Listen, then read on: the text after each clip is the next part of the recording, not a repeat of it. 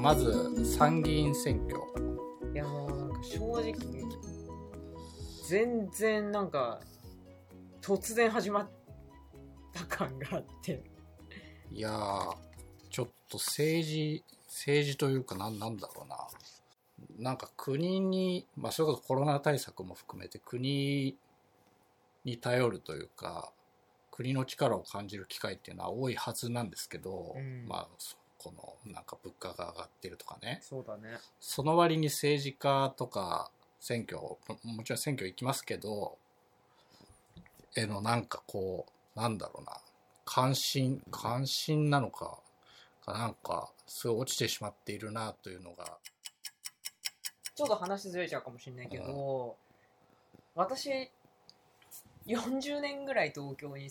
生まれ育って東京しか知らないで、まあ、この2年関西のね、うんまあ、何の縁もゆかりもないって言ったらあれですけどうんあの土地に移住してきてむしろその地方行政とか地方そのなんていう自分の住んでる町の政治とか政治家とかあのそういうことに関しては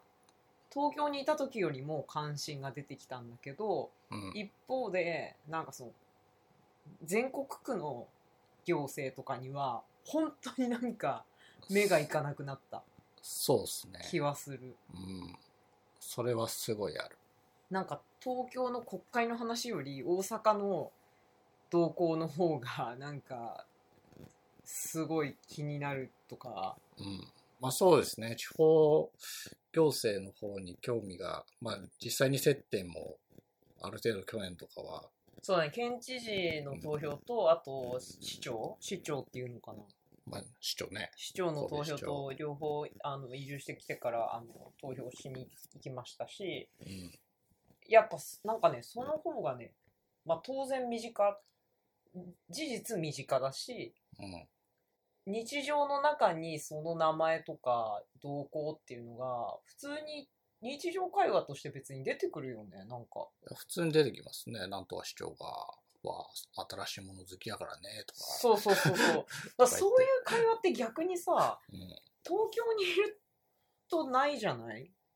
ちょっと遠いよねやっぱりさ都知事がとか言ってもさちょっと遠いまあ、都知事、もう芸能人みたいな扱いですよね、都知事って。うんそうそうそうそううんキャラキャラ化されてるっていうか、うん。なんか、自分たちの願いを、なんか実行してくれる人とか、そういう感覚ではないよ。ね。うん、まうんあそうかもしれないけど、でもかなり何枚も壁があって、でもなんかやっぱ地方行政にいると知事とかがなんか別に会ったことないんですよ。ないんだけどうん。いやでも僕、企業プラザで2回ぐらい、なんかイベントに顔出してるのを見たことはあるよ。あ本当うん。やっぱ最後になんかちょっとあー来てコメントとかしてたりする確かにねああのー県知事はないな。市長はある。あ市長ね、ううんん、一応補足説明すると我々は登記している事務所とは別に、えーワーキングスペースとあとまあお客様をお迎えする主に会議室として、まあ、朝宮からちょっと歩いたところにあるですね、えー企業プラザ兵庫。兵庫という、えー神戸市と兵庫県がやっている起業したての人たちに対する、まあ、支援をししているワーキングスペースうん。の、まあ、会員です。うん。で、まあ、そこでは結構、えーまあ、市とか県がイベントをねやって結構人来るんだよねこれがまた。そうですね。うんまあ、そこに市長がうん。最後ちょっとあの顔を出したりとかいうことはあると。そうですね。うんやっぱなんか身近だよねそういう意味では身近なんだよねすごく。うん。まあ、あとなんか、東京ではなかったような気がするんですけど、うんなんか神戸市頼りとか、兵庫県頼りみたいなのが、ポストに入ってくるんだよね。月1ぐらいで来てる気がするんですよ。来てる来てる。で、い一応なんか目通すようにして結て、構目通しちゃうよね。なんかやっぱ髪、髪のパワー強いねみたいなのとかも、思っまあ、全然別の話だけど、